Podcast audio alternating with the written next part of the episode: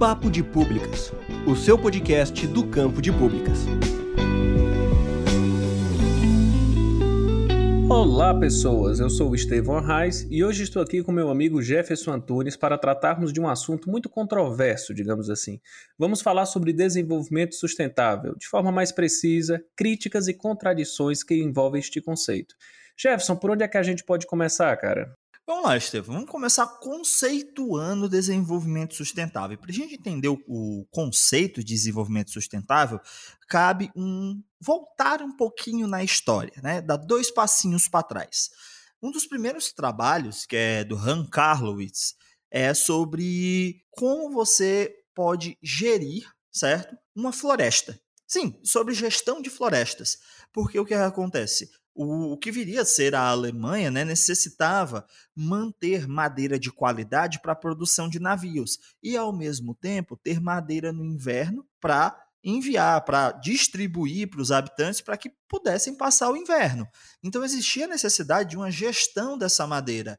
O Han Carlos escreveu Civicultura ou Economical e esse primeiro tratado né, de gestão das florestas foi o que deu origem ao termo civicultura. Né? Esse é um dos primeiros pontos, e aí ele trata de sustentabilidade como sustentar, né, como manter. A gente tem, contemporaneamente, né, uma tríade de autorias que são, a gente chama de os três distópicos o Clube de Roma, que encomendou um estudo para o MIT, que é chamado Limites do Desenvolvimento, Limites do Crescimento, certo? O que é que esse estudo diz? Se os estados nacionais manterem o mesmo nível de consumo, o nosso planeta vai entrar em colapso. Nós teríamos que reduzir a zero né, o consumo dos bens e serviços que a natureza oferece.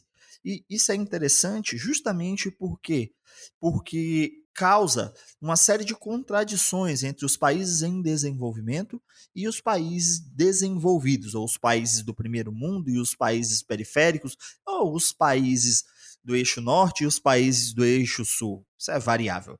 Mas o que, que acontece? É uma série de contradições se levantou porque os países desenvolvidos já tinham um estado de bem-estar avançado. E o desenvolvimento zero teria como significado o quê? A manutenção do status quo. Em outra vertente, a Rachel Carson, que é uma grande cientista, ela vai criticar a ciência norte-americana. Ela escreve um livro chamado Primavera Silenciosa, onde ela denuncia o uso de agrotóxicos, né, que é, potencialmente causam câncer às pessoas. Como sucedeu essa história da Rachel Carson? Né? Ela, ela era mestre em biologia marinha e ela resolveu fazer uma meta-análise, ou seja, uma análise das análises. Ela reuniu diversos trabalhos sobre o uso de DDT, certo? E condensou os resultados desse trabalho, demonstrando o quê? Que o DDT em 5 partes por milhão é cancerígeno, é um tóxico cancerígeno, é um veneno. Né? E quando ela explica isso de uma maneira super didática no seu livro Primavera Silenciosa, ela ainda tinha um toque literário que é muito fantástico para uma bióloga, né? que ela comparava né, é, esse termo primavera silenciosa é por causa da primavera nuclear. Né? É um comparativo direto, porque o medo do holocausto nuclear era muito forte.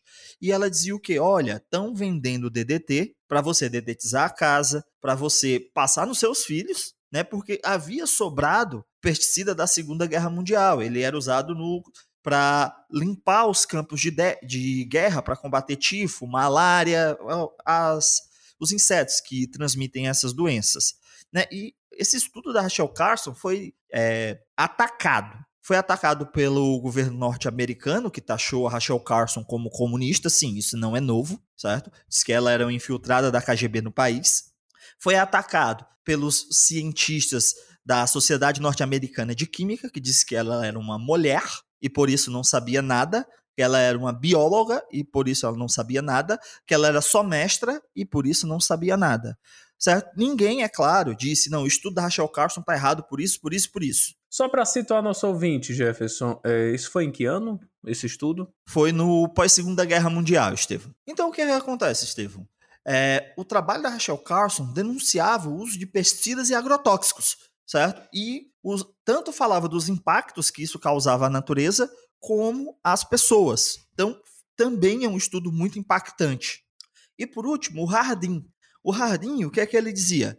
Que o ser humano ele vai destruir a natureza. O ímpeto do ser humano é destruir a natureza e, portanto, apenas o Estado com mão de ferro poderia gerir os bens e serviços que a natureza oferece, certo? Ele destaca uma série de situações onde o ser humano destrói, degrada o meio ambiente. Ele tem uma pegada quase que robesiana, certo? E para ele é o Estado que deve ser o grande mantenedor da segurança ambiental. Isso com um punho de ferro, com segurança, basicamente usar o monopólio legítimo da força para proteger a natureza. O que, é que esses três distópicos estão dizendo? A emergência de questões ambientais. Se a gente pegar a década de 70, o que é que acontecia? Chuva ácida no Báltico, desastres com petroleiros, nós temos a extinção de várias espécies e tudo isso se condensa em preocupações globais. Existe uma agenda global que tem preocupações com os problemas ambientais, com as questões ambientais. E aí, né, a ONU, o que é que a ONU é, propôs? A partir desses estudos, das críticas, da agenda que estava posta, né, é, reuniu muitas pessoas com diversos interesses e várias instituições também com diversos interesses para propor, certo? É algo que pudesse ser um ponto de partida nas discussões. E aí, né, na conferência de Estocolmo, nasce o relatório Brundtland, né, apresentada por uma cientista de mesmo nome. Né? Esse relatório levantava as principais causas de impacto ambiental, certo? E apresentava um termo novo, a sustentabilidade, tida como um novo modelo de desenvolvimento a ser discutido. O que é que esse relatório diz? Né, que o desenvolvimento sustentável é aquele que possibilita o desenvolvimento das atuais gerações sem comprometer o desenvolvimento das gerações futuras. Cara, Apenas isso? Não, assim, existem vários pontos. Por exemplo, é, o relatório é enfático quando ele diz que a principal causa de degradação ambiental são os pobres, não é a pobreza, são os pobres. Porque pessoas pobres consomem muitos bens e serviços que a natureza oferece e elas não têm capacidade de o quê? De mitigar os impactos ambientais das suas vidas. Ah, então é um modelo que eu tenho que zelar pelos recursos de hoje, tendo em vista as gerações futuras, o culpado são os pobres, que mais? Ele, ele delimita ou ele cria alguma, alguma teoria, um sistema de tipo de sociedade ou não? Só faz esses apontamentos? Não, realmente assim, ela, o relatório traz mais apontamentos gerais, né? É, é, traçando pequenos paralelos, apontando pequenas causas, por exemplo, como a poluição advinda de veículos motores a combustível fóssil, certo? É, desmatamento. Não, eu entendo, mas eu acho que aí é o primeiro grande problema que nós temos no conceito de desenvolvimento sustentável, porque ele é literalmente apenas um conceito, ele não traz uma proposta, sim, sim. Uma proposta ele é sim. é apenas é. meramente incremental. Digamos que, Estevão, ele é tido como uma proposta de um ponto de partida para iniciar uma discussão. Sim, mas é, eu acho isso um pouco angustiante, assim, para dizer o mínimo, assim, porque eu traço um cenário apocalíptico em cima disso e eu não trago instrumentos estruturais. Assim, só para deixar um pouco mais claro para o ouvinte algumas coisas, é, vamos lá. Gente, é, nós temos várias áreas no âmbito das políticas públicas, dentro delas que é, orbitam ao redor dessa área, nós temos a ciência política e a filosofia política, certo? De modo bem geral, a função da ciência política ela descreve a realidade. Já a filosofia política ela vai prescrever modelos, ela vai criar modelos de sociedade. E como o Jefferson falou, aqui nós temos o caso como de Thomas Hobbes, que escreveu um livro chamado Leviatã, que discute se o homem é bom, se o homem é mau, a necessidade de se criar e legitimar uma entidade que fique acima dos homens, um homem artificial que tem autoridade sobre os demais e seu poder não seja questionado, que para Hobbes seria o Leviatã ou o Estado. E aí nós temos vários outros casos, como Locke, o livro do segundo tratado sobre o governo civil, ou Rousseau discutindo um contrato social. Mas o que é que eu quero chamar a atenção de vocês é que estes livros, esses autores, eles focam em desenvolver modelos políticos, para usar uma palavra melhor e mais precisa, uma narrativa histórica. Essas narrativas, elas acabam sendo recepcionadas pela academia, que mesmo defendendo ou refutando a obra, ela vai guardar sim sua relevância, e o sentimento de, de existência no meio acadêmico e fora dela, o senso comum. Então, pessoal, todas essas discussões que permeiam, por exemplo, o Estado autoritário, o Estado desenvolvimentista, o Estado de bem-estar social, o Estado neoliberal, são, antes de tudo, narrativas que são internalizadas por gerações e que são ou mantidas ou criticadas por gerações seguintes. A ideia de manutenção de um sistema político e econômico é, antes de tudo, de natureza psicológica, se você parar para analisar. Porque ela cria a ideia de que as coisas sempre foram assim e é melhor que sejam assim e também de natureza histórica. Porque nossos pais repassam para a gente o que nossos avós repassaram para eles e assim em diante, como uma verdade máxima. Mas a essência é que toda a realidade é que ela é uma narrativa. E por que, que eu estou dando esse, esse arrudeio todinho? É porque é aí onde eu vou questionar a visão rasa do desenvolvimento sustentável. Porque ele não apresenta em nenhum momento um modelo, uma discussão no âmbito da filosofia política ou da ciência política de uma nova estrutura de mundo. Ela só apresenta pontos incrementais para uma, uma nova sociedade. Aí você tem um incremento que seria ah, mude seu hábito, seja mais sustentável, é, mude seu hábito de consumo, não use canudos para não matar as tartarugas. Enfim, é uma ação no varejo, não é no atacado. Ela, ela foca nos indivíduos de forma atomizada. Ela não passa é, um, um, novo modelo de mundo, um novo modelo de planeta para ser debatido. E eu acho que é aí onde começam os problemas, Jefferson, porque acaba muitas vezes caindo no senso comum a ideia de desenvolvimento sustentável como o quê? Sinônimo de ecologia. É o verde, é planta, e, e cai-se nisso. Fica aquela coisa ecochata, para ser bem franco. Nem a população entende de fato o que nós estamos discutindo, como é, não apresenta é, de forma mais ampla o motivo de sua existência e como é que ela vai implementar isso. É, Estevão, o que, é acontece? Quando a gente tem essa primeira ideia, né, ela vai desaguar na Rio 92. Na Rio 92, é, a maioria dos países né, enviam representantes, são iniciadas discussões, certo? Algumas medidas são propostas, certo? E o que de fato ocorre, né? A gente pode citar a Agenda 21, que seriam diretrizes que seriam que poderiam ser seguidas. Está vendo que é tudo no campo das tudo pode, certo? Então, vamos lá, Estevam, continuando aqui. Né, a gente tem, por exemplo, o protocolo de Kyoto, que não é seguido por todos os países, né, não é um protocolo que é assinado por todos os países, esse protocolo é pós a Rio 92, certo? Você tem a Carta do Rio de Janeiro e a Agenda 21. E os países, em maior ou menor grau, se comprometeram com algum grau de efetividade da política, certo? Mas veja, isso é um compromisso. Se não fizer, o que é que acontece? Nada. Basicamente, é basicamente é o que, acontece, porque o que é que vai acontecer? A, a ONU, né, a Organização das Nações Unidas, ela não tem poder. Ela não é uma instituição supranacional no sentido de ordenar, certo? Ela é uma instituição supranacional no sentido consultivo, sim, mas ela não delibera, ela não toma medidas, ela não tem poder real, entendeu? Ela não tem hard power. Ela tem um nível de soft power. E isso é importante, porque a gente entende o quê? Que existem necessidades por trás de toda essa agenda que foi criada. Tanto que foi combinado que a cada cinco anos os países retornariam para continuar as discussões apresentando seus resultados. E na Rio mais 5, o que é que acontece? Simplesmente é, metade dos países vão, poucos resultados são apresentados. O Brasil e o México, né, eles vão tomar a frente, é, vão tentar levantar as discussões na América, mas é pífia. Né? É, são poucos os resultados apresentados, é claro. São feitas novas propostas, porque sempre dá para propor, certo? E é na Rio Mais 10 que a gente vê o cúmulo do que acontece. Estevão, tu já imaginou aí Venezuela, Estados Unidos e Arábia Saudita numa frente ampla? É, é, é um novo filme dos Vingadores? É um novo crossover? É, é que você tá falando? É, é. é. E o Thanos é o Brasil.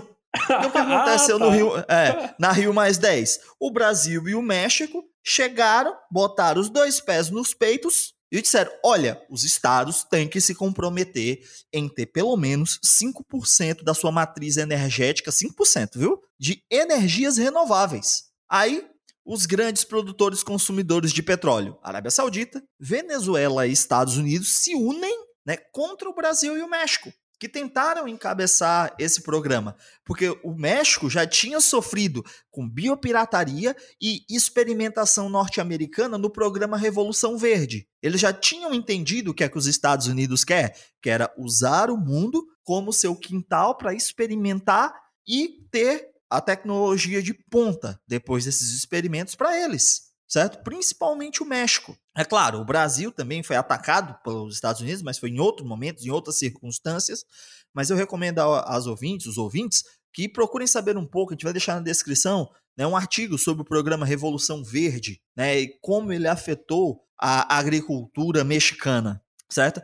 E aí se reúne a isso os interesses globais, né? Todas essas discussões estão pautadas por interesses globais. O relatório Limites do Crescimento está na mão da Fundação Ford, está na mão da iniciativa privada e está na mão de um ente global que tem muito poder, tanto ou mais poder que a ONU, que é o Fundo Monetário Internacional, o Banco Mundial, ah, né? que justamente coloca certas diretrizes alinhadas com as questões do desenvolvimento sustentável. Mas, por exemplo, as, as diretrizes que estão ligadas à redução de combustíveis fósseis como matriz energética estão completamente fora, certo? É, inclusive, o Fundo Monetário Internacional e o Banco Mundial vão sim utilizar de algumas pautas sustentáveis, mas são pautas muito ligadas à tecnologia, por exemplo. Não, e é interessante, como já foi mencionado aqui em alguns episódios atrás, todo discurso, todo método, toda avaliação, ela é antes de ser um instrumento formal, ela é um ato político,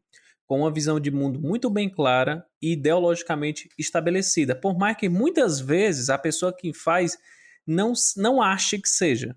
Muitas vezes não é tão óbvio e imediato, inclusive para esses próprios gestores. Bem, mas vamos a alguns fatos aqui bem crus, né? Primeiro, não existe em hipótese alguma neste planeta algum tipo de auxílio ou ajuda internacional gratuita. Vou repetir mais uma vez. Não existe em hipótese alguma algum tipo de auxílio internacional ou ajuda internacional de algum país que vem de forma gratuita. E aqui eu quero focar especificamente no Banco Mundial. Estevão, quer dizer que não tem almoço grátis, que não tem príncipe nigeriano? Meu filho, não tem nem café, imagine almoço, né? Porque o que é que ocorre, Jefferson? Sempre, sempre haverá alguma moeda de troca. E essa moeda, muitas vezes, não é algo tão concreto como o dinheiro. Afinal, já dizia lá no Pequeno Príncipe, o essencial é invisível aos olhos. E aqui, nas relações internacionais ou na ciência política, essa moeda essencial, que não é visível, se chama soberania nacional.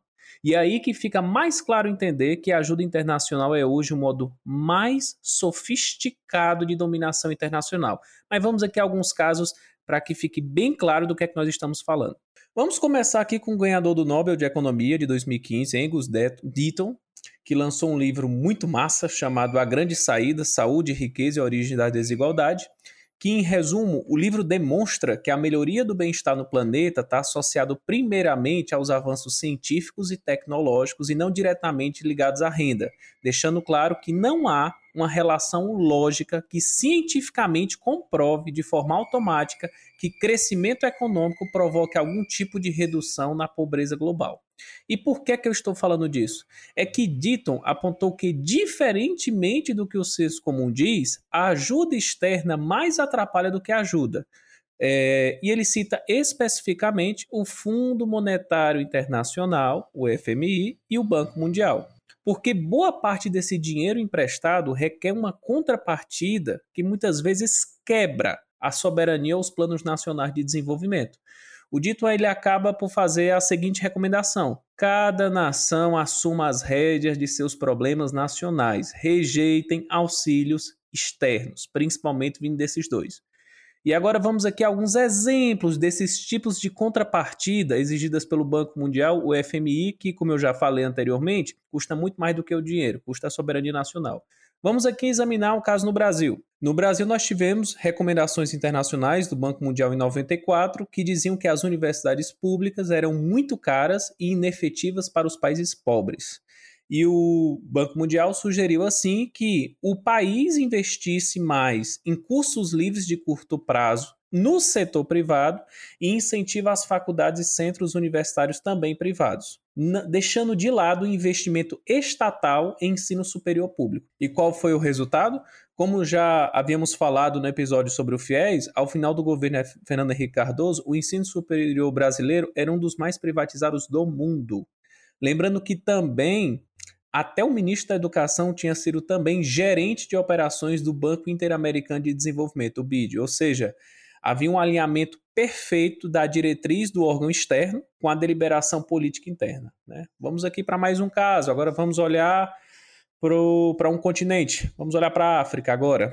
No livro A Universidade do Século XXI, o professor Boaventura de Souza Santos, ele demonstra que foi realizado na África um relatório por volta de 1997 pela Unesco, que apontava a carência de todo tipo possível nas universidades africanas. E aí vem infraestrutura, ausência de equipamentos, docentes remunerados de forma adequada. E nesse contexto, qual foi a recomendação, Jefferson, que o Banco Mundial fez? Sugeriu que o governo se limitasse a concentrar seus recursos no ensino primário e secundário e deixasse o ensino superior por conta do próprio mercado privado.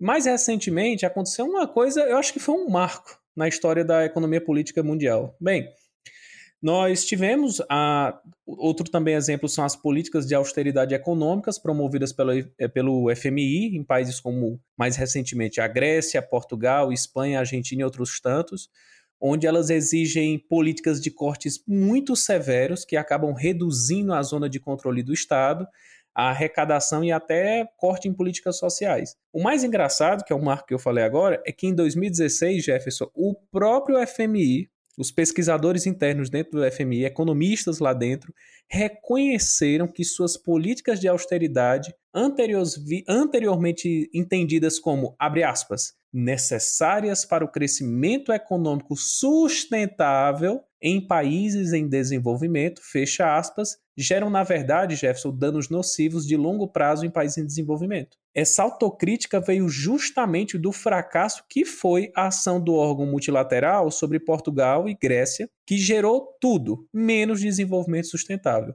Segundo os responsáveis pelo artigo, a abordagem tradicional para ajudar os países a reconstruir suas economias através de segue aí o receituário: cortes de gastos do governo, privatização, livre comércio e abertura de capital podem ter custos significativos em termos de maior desigualdade. E aí, Jefferson, eu mando de volta. É sério, cara? É esse o pessoal que defende o desenvolvimento sustentável? Com esse receituário? Pelo amor de Deus.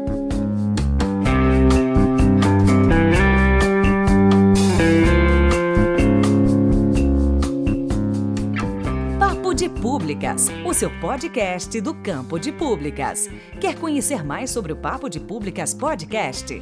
Estamos em todas as redes sociais. É só procurar por Papo de Públicas Podcast ou nos enviar um e-mail para papodepublicaspodcast@gmail.com.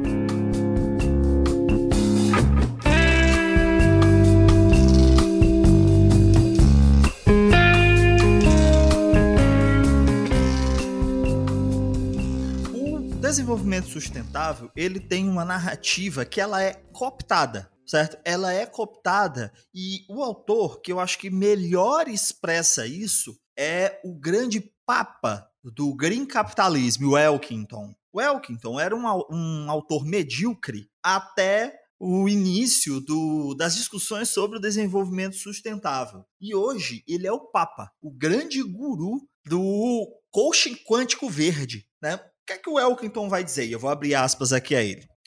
O crescente reconhecimento de que o desenvolvimento sustentável exigirá mudanças profundas na governança das corporações e em todo o processo de globalização, colocando um renovado foco no governo e na sociedade civil. Agora, além da conformidade e dimensões competitivas, a resposta do negócio terá de se concentrar na criação do mercado. Bem, essas respostas que o Elkington dá aos auspícios da, de uma propensa sustentabilidade se resumem à expansão do modelo de negócio, onde as empresas devem buscar novos mercados criados a partir de um novo modelo de governança de corporações que entende a sustentabilidade. Os governos e as sociedades consumidoras têm, de, têm meios de conviver com essas questões ambientais. E para isso, né, ele vai despontar com dois conceitos, a triple bottom line e o green capitalism. O que é, que é a triple bottom line? People, planet e profit a qual o propósito é essencialmente econômico, com o objetivo de criar empreendimentos viáveis, reduzindo o impacto e mitigando danos permanentes ao meio ambiente, onde a preocupação social está eminentemente ligada à criação de ação, ações justas para os trabalhadores e a sociedade.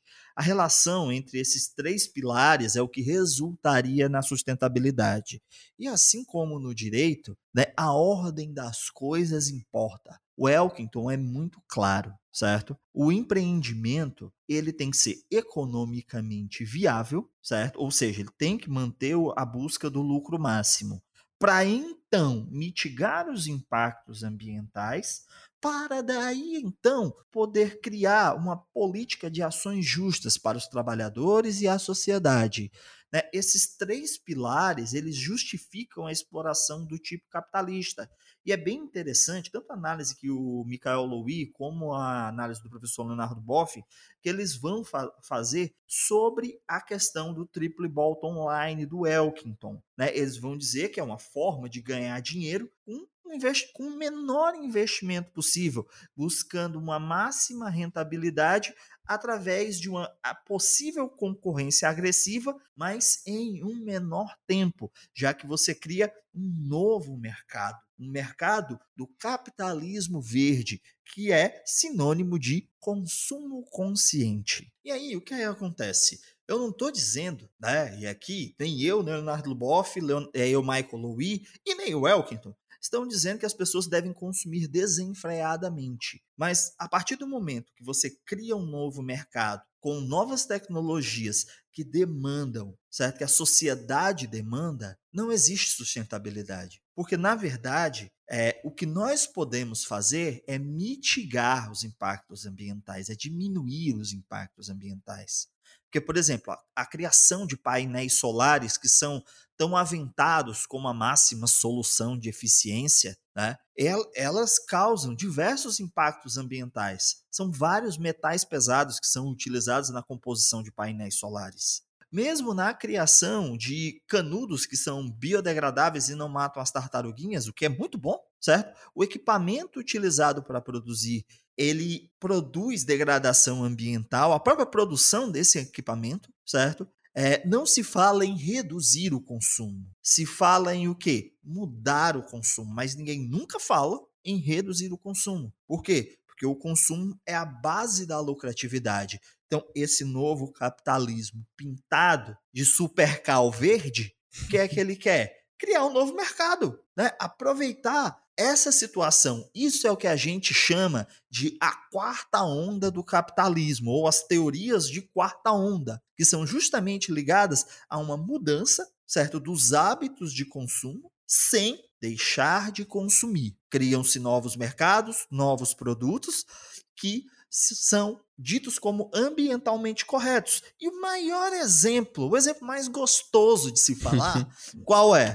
O iPhone 12, que agora por uma questão de sustentabilidade, uhum. ele não vem com carregador na caixa e custa apenas 12 mil reais, porque é extremamente sustentável. Tá vendo aí como eles pegam da quarta onda para dar um motivo que busca a sustentabilidade, né, copta a sustentabilidade para aumentar o lucro, já que nós estamos no período pandêmico e a produção né, de equipamentos eletrônicos, que a maioria é feita na China, a fábrica da Foxconn que produz os equipamentos da Apple, né, os iPhones, é na China, né? E houveram cortes, houveram diminuição de quadros, né? E isso proporcionou o quê? O encarecimento. O que, que eles fizeram? Cortaram o carregador, cooptaram o desenvolvimento sustentável, usando ele como uma desculpa. Não tem mais criação de mercado do que isso, minha gente. Não, é, é a máxima. Vamos mudar tudo para não mudar absolutamente nada. Bem, e nós falamos aqui dos problemas estruturais da questão do desenvolvimento sustentável, né? Como ele é cooptado pelo capitalismo, como o discurso do desenvolvimento sustentável é um discurso fácil para a criação de novos mercados. Isso é o que o Elkington diz. Mas o desenvolvimento sustentável também sofre de um problema epistemológico, né? um problema que é criado a partir das formas de construir conhecimento sobre o próprio desenvolvimento sustentável. O desenvolvimento sustentável ele é tido como algo da complexidade. Todo mundo vai dizer o quê? Que sustentabilidade é algo complexo. E na tentativa de melhor entender o desenvolvimento sustentável, algumas autorias recorrem ao uso de dimensões ou pilares do desenvolvimento sustentável. Isso talvez como uma forma didática de explicar. Mas aí, é, isso tem levado a uma série de estudos que são extremamente reducionistas. Reducionistas no sentido de demover toda a complexidade, né, de remover toda a complexidade e tentar simplificar a realidade para melhor encaixar na narrativa que eles querem criar a partir de seus estudos. Eu vou explicar melhor. Quando a gente estuda a metodologia do trabalho científico, tem algumas estruturas que nós utilizamos para escrever artigos. E eu vou dar uma estrutura aqui agora para vocês escreverem o seu primeiro artigo sobre desenvolvimento sustentável. Se liga aí. O artigo começa com: Desenvolvimento sustentável é um conceito complexo que reúne uma miríade de elementos da realidade. Nós sabemos que existem o pilar social, ecológico, econômico, educacional, da carreta furacão. Existem vários pilares no desenvolvimento sustentável. No nosso trabalho, nós vamos trabalhar o pilar do transporte urbano, da mobilidade urbana. Se vocês procurarem artigos sobre desenvolvimento sustentável, vocês vão encontrar todo esse discurso, toda essa narrativa, talvez sem a carreta furacão. Então, o que é que acontece? Né? Quando você faz isso, quando você constrói um conhecimento dessa maneira, você está banindo a complexidade, certo? Seu conhecimento, o conhecimento que você constrói se torna pontual, muito específico de uma realidade específica que trata de uma engrenagem da realidade. E ele é o oposto da realidade. Só um complemento, Jefferson, para o nosso ouvinte eh, compreender melhor, ele tem que entender que complexidade é, deve ser compreendido como uma teia. Essa teia, ela perpassa por várias outras dimensões. É igual a gente, assim. Então a gente está nesse exato momento é, fazendo aqui um podcast, enquanto nós falamos quantas ciências estão ocorrendo concomitante a esse processo. Então a gente poderia discutir aqui elementos da história, elementos do jornalismo, elementos de mídia e tudo mais, está tudo junto. O problema é que a humanidade não inventou algum tipo de instrumento que ela consiga capturar a realidade em sua totalidade. Como ele não consegue fazer isso, e aí vem toda uma tradição cartesiana que é o seguinte: vamos reduzir em pequenas partes. Já que eu não consigo compreender tudo a uma só vez, eu separo essa coisa, chamo ela de história, essa outra de geografia, essa outra de botânica, essa outra de culinária. Mas na realidade está tudo junto. E é este o ponto que nós queremos chamar para essa contradição. Que desenvolvimento sustentável parte-se da premissa que é um conceito que envolve complexidade. Se ele é complexo, tem que ser tratado tudo junto. E se você me fala que tem quatro ou cinco dimensões, você está cartesianizando, não sei nem se está certo esse nome, mas ok? Um, um, conceito complexo em cartesiano não faz o menor sentido. Você está pegando uma, uma, bomba nuclear para colocar dentro de um, de um radinho de pilha. É isso que está acontecendo. É, o que, que acontece, Estevão? É, a complexidade ela vai entender que a realidade ela, ela tem múltiplos fatores. E é na relação né, dessas múltiplas partes que compõem a realidade que nós podemos entender a realidade. E é justamente como você falou: quando você pega uma parte e estuda ela constrói conhecimento sobre ela separando da totalidade, você não está trabalhando com complexidade. Você está utilizando o pensamento é, cartesiano com um discurso de complexidade. E não tem nada de mais em escolher o método cartesiano. Não tem nada de mais ser positivista, certo? O que acontece é que o conhecimento é dito de uma maneira e é construído de outra. Parece coach tentando vender curso em faculdade. Ai, Sabe, vai ai. lá, faz um discursozão bonito, cheio de palavras que ninguém entende, falando de paralaxe. É, fractais. Fractais, paralaxe, complexidade. Carreta furacão, pessoa... enfim. É. Se fosse de carreta furacão, eu prestava atenção. né? Ah, dou mó 10 a carreta furacão. Os caras os cara se respondem. Os daqui de Fortaleza são espetaculares. Repetaculares. Mas vamos lá. Então, o que, é que acontece? Dentro dessa discussão, né, nós vamos ter é, um conhecimento que é construído sobre uma parte muito específica da realidade que acaba dando o carimbo do quê? Escrevi esse artigo para escrever um artigo que eu preciso publicar. Porque, pelo visto, eu não entendo muito de construir conhecimento sobre esse assunto. Já que ele é um assunto complexo, eu digo que ele é complexo, mas eu trato ele como um coach quântico.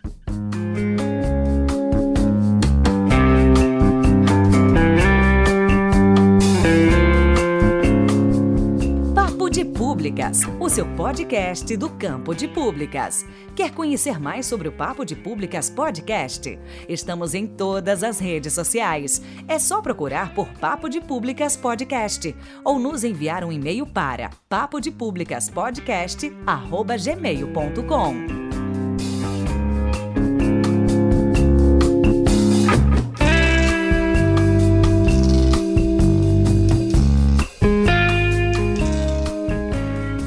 Estevão, e aí o que acontece? A gente falou da, das questões que envolvem, das contradições que envolvem o desenvolvimento sustentável, porque se vocês procurarem, né, e eu acho que o tema desse episódio, falar de contradições e críticas acerca do desenvolvimento sustentável é necessário, por quê?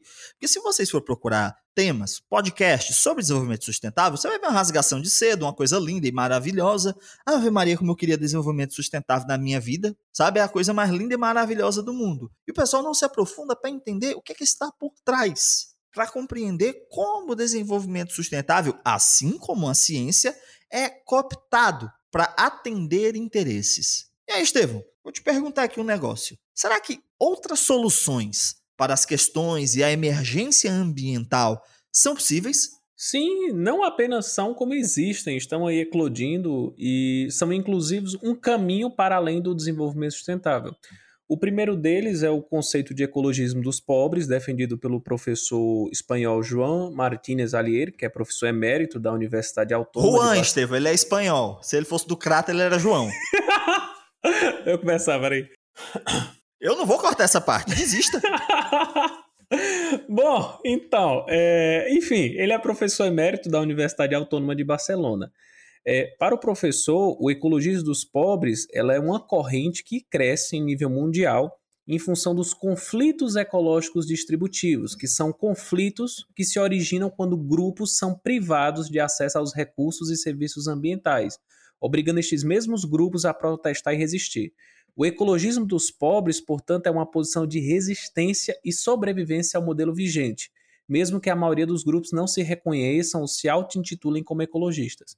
O melhor exemplo que eu posso dar aqui é o caso das famílias que sofreram a tragédia do rompimento da barragem de Brumadinho, onde agora essas pessoas precisam se organizar para assegurar, primeiro, o direito à vida, o direito à justiça e à resistência territorial frente à irresponsabilidade da empresa e do próprio Estado.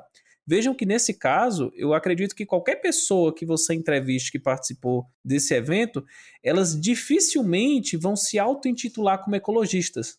É, e aí o professor Allier, ele chama o desenvolvimento sustentável, eu acho sensacional essa classificação aqui, ele chama de evangelho da ecoeficiência.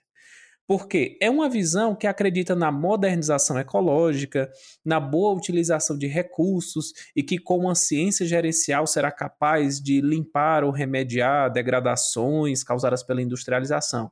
É uma linha que, enfim, como você já havia falado, Jefferson, ela se preocupa com a economia em sua totalidade e não por acaso o grupo é formado, adivinha por quê? Economistas e engenheiros. É, porque para acreditar que tecnologia vai aparecer uma tecnologia que resolve tudo, ou você é doido ou você é economista. é o Deus ex machina, né? Ah, só uma, um, um ponto curioso para situar a questão do ecologismo dos pobres, diferente do que se defende na linha do desenvolvimento sustentável, de que são os pobres quem geram esses danos ambientais, o professor Allier vai mostrar justamente o contrário.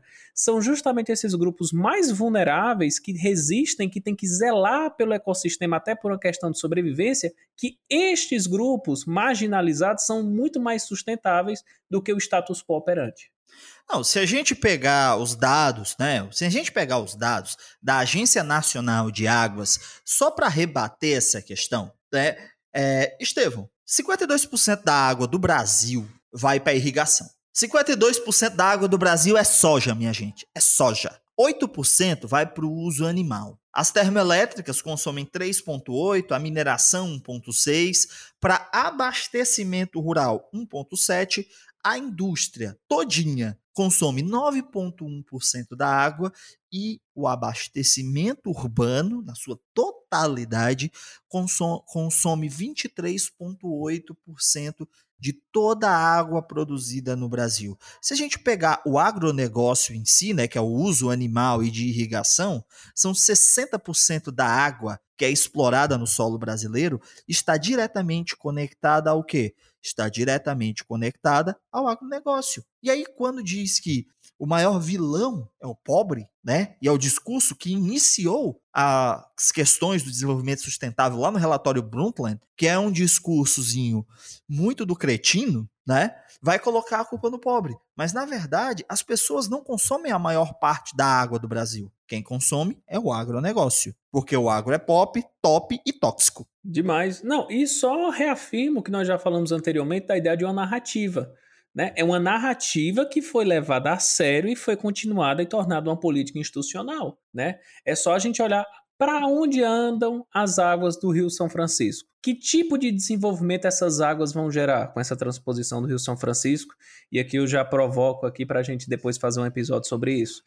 Para onde andam as águas da obra, que é o Cinturão das Águas do Ceará, que é uma transposição dentro do estado do Ceará? Será que é para beneficiar o produtor local? Será que é para beneficiar o desenvolvimento interiorano? Ou será que isso é igual aos Jogos Vorazes? O foco é para atender a capital, a zona industrial, a zona portuária. É, se a gente tirar a história do Castanhão e do Canal do Trabalhador aqui no Ceará, e para quem quer saber de águas, o Ceará é referência mundial em gestão de águas, né? Tem muita coisa que vocês podem pesquisar, porque é o Ceará que dá origem à Agência Nacional de Águas. Pesquisem não, continuar... ei, ei, pesquisem Oi. não, é o nosso próximo episódio. Não pesquisem, é, não escutem desculpa. o Jefferson, não pesquisem. Certo. É, vamos continuar falando aqui do Allier. Tem um outro nome que o Allier dá, que é justiça ambiental. É sinônimo de ecologia dos pobres, de ecologismo dos pobres. O que, é que acontece? Nos Estados Unidos, né, é, existe um padrão. Os lixões, as fábricas, tudo que polui bastante o meio ambiente geralmente se localiza próximo a bairros negros nos Estados Unidos. E é uma questão de justiça ambiental para essas pessoas lutar contra esse sistema que vincula suas moradias, os seus territórios, que sim, nos Estados Unidos os territórios são muito segregados. E o que é que acontece? O, esses territórios que já são marginalizados, certo? Territórios que são diretamente atacados pelas forças policiais, pelo Estado, por supremacistas brancos, que é a principal preocupação da defesa norte-americana, né? Tudo isso ainda existe a questão de os negros e negras afro-americanos buscarem uma justiça ambiental para que seus territórios sejam protegidos contra a implementação de indústrias contra a implementação de lixões para que eles possam ter uma vida digna, que é o mínimo que todo cidadão, toda cidadã deveria esperar de ações do Estado. Existem muitas ações colocadas e nesse ponto os Estados Unidos têm um ponto a ganhar, porque toda a ação que uma empresa norte-americana faz que causa impacto ambiental pode ser é, processada diretamente nos Estados Unidos. Então, quando uma empresa norte-americana vem e caga seu país, trocando em miúdos, você pode nos Estados Unidos processar. Isso é claro, é válido para governos, é válido para empresas, talvez para grandes grupos de pessoas, mas não é o seu Zé, né, a dona Maria, né, que teve a roça destruída aí por uma ação de uma empresa norte-americana que vai realmente conseguir, né, reaver sua dignidade, reaver sua vida cotidiana, certo? A questão é que pelo menos essa abertura existe, né? Isso é muito por conta da justiça ambiental, que é, claro, sinônimo de ecologismo dos pobres, já que são os pobres tentando viver. Sim.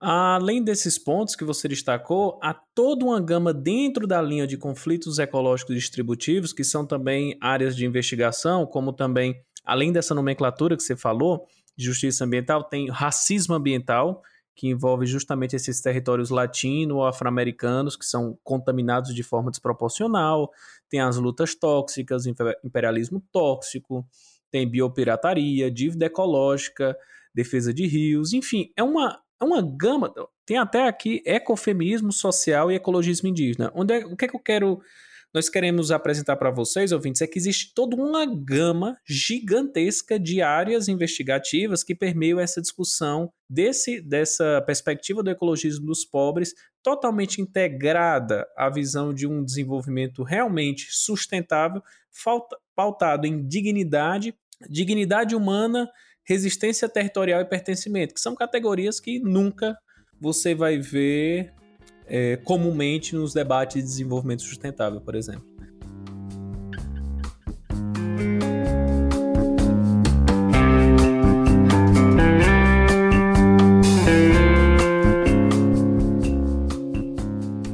De Públicas, o seu podcast do campo de públicas. Quer conhecer mais sobre o Papo de Públicas Podcast?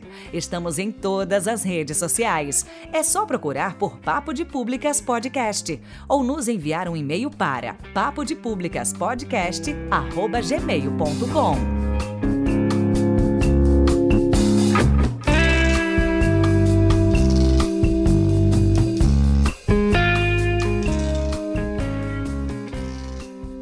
Bem, Jefferson, outro caso além do professor Allier é o ecologismo social ou ecossocialismo, que é uma vertente desenvolvida pelo professor Michael Louis, que deixa muito claro que a relação entre desenvolvimento sustentável e capitalismo é uma completa furada, até porque possuem diretrizes antagônicas.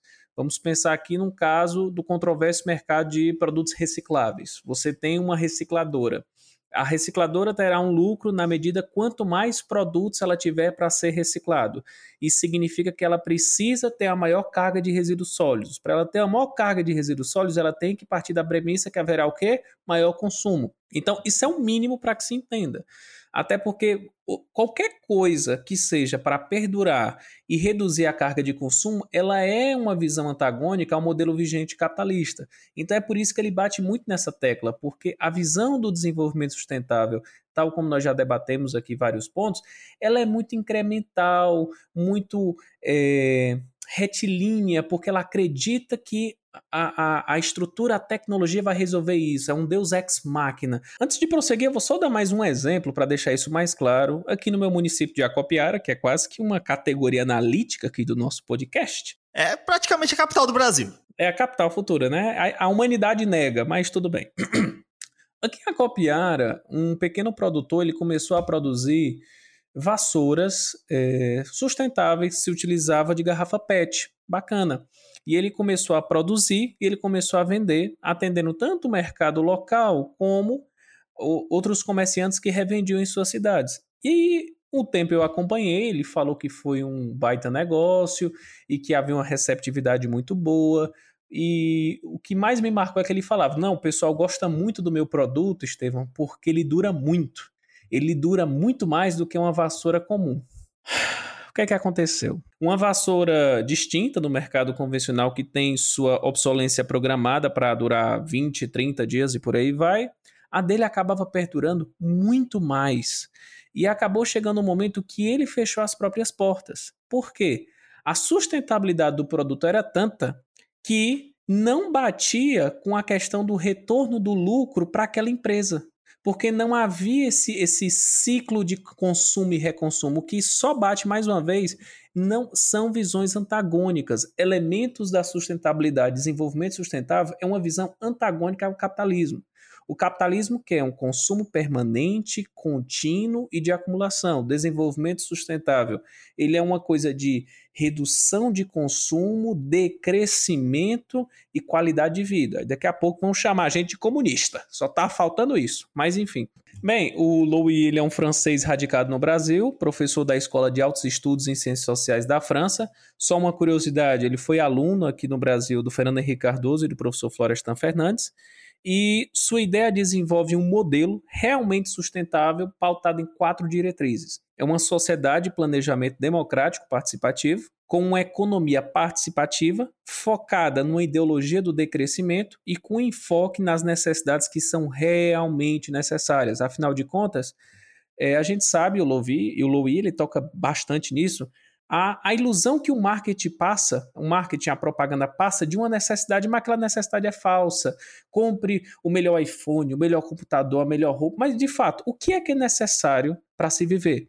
Porque esse tipo de modelo formulado por ele é uma sociedade focada no ser sobre o ter. Ou seja, o tempo livre é a essência da busca de tudo. Para quê? Para que as pessoas busquem sua realização pessoal por meio de atividades culturais, esportivas, científicas, artísticas e políticas. O foco aqui não é morrer de trabalhar para acumular, para comprar porcaria, não. É tentar buscar um crescimento pessoal. Pode parecer um pouco top para alguns ouvintes, mas o ecologismo social possui uma consistência muito maior, muito mais estruturante do que o conceito de desenvolvimento sustentável, que é meramente incremental é, sem um modelo estrutural e, acima de tudo, ingênuo. Pois é, se a gente pegar, né, vamos continuar no exemplo de celular, por exemplo, a Samsung, que a cada oito meses renova sua linha de celulares.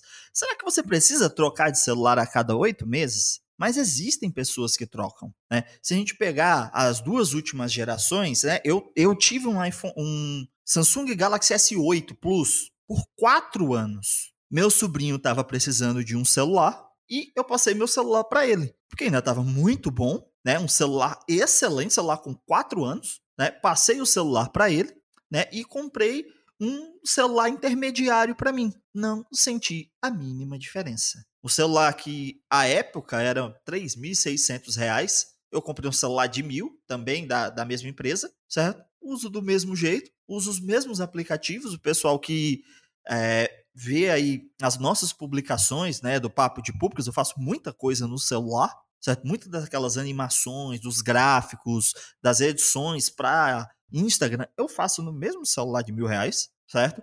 Do mesmo jeito que um S20 poderia me atender por seus singelos 7 mil reais. O que é que acontece? Existe uma necessidade artificializada de consumo.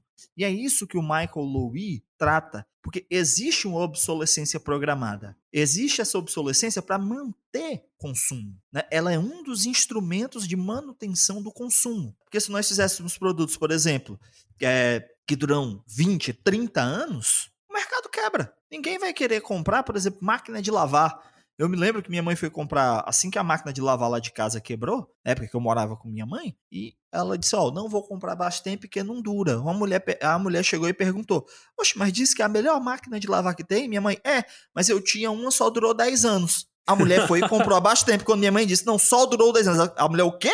Dura 10 anos? Vou comprar. né? Aí eu comprei uma máquina de lavar de outra empresa que tem 10 anos de garantia só no motor. Que a expectativa é que uma máquina de lavar dure pelo menos 15 anos. Certo? Se você comparar uma máquina de lavar com um celular, o que é, que é mais útil, né? Final das contas. Mas não é sobre isso que a gente veio falar. Né? Não, porque é você é um comunista.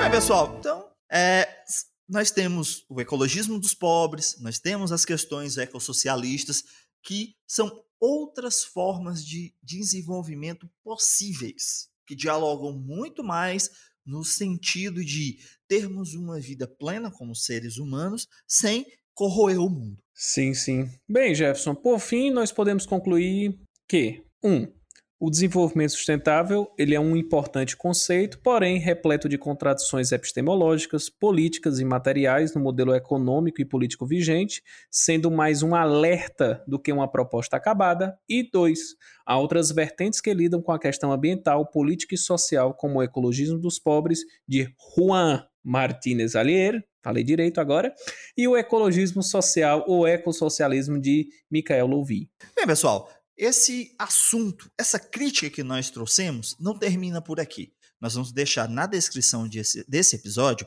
algumas fontes que podem ajudar vocês a se aprofundarem nessas discussões. Certo? São discussões que estão eclodindo e que podem ajudar vocês a tomar uma consciência maior sobre o mundo. Aqui no Papo de Públicas Podcast, nós gostamos de iniciar as discussões e é isso que nós fizemos hoje: apresentar a vocês outras soluções de desenvolvimento que são possíveis para o nosso mundo, debatendo sobre uma crítica pautada no conceito de desenvolvimento sustentável, para que vocês possam refletir e pensar mais sobre esse assunto. Se você quiser continuar essa discussão, vocês podem nos procurar nas redes sociais, deixar comentários, vocês podem enviar e-mail certo? Estamos aqui para abrir esse debate. Lembrando que o Papo de Públicas Podcast está em todas as redes sociais. É só procurar por Papo de Públicas Podcast ou nos enviar um e-mail para papo de públicas podcast@gmail.com. E Estevão, se alguém quiser te encontrar para te chamar de comunista, como é que faz? Só chega lá, meu caro camarada, no Instagram, arroba Estevão Arraes, ou no Facebook, Estevão Arraes. E se você quiser me encontrar, é só me procurar nas redes sociais. Eu tô lá no Soviet do Facebook como arroba Jefferson Calderache e no Soviet do Instagram e do Twitter como arroba Calderache. E se você quiser saber mais sobre pesquisa científica, formação científica, escrita científica, métodos e técnicas de pesquisa, procure os meus canais no YouTube, o Pesquisa e Jogos e o Jefferson Antunes FC. Lá você vai encontrar muito material sobre esses temas. Lembrando que todos os links citados e as nossas redes sociais estão na descrição desse episódio. Um forte abraço e até o nosso próximo encontro.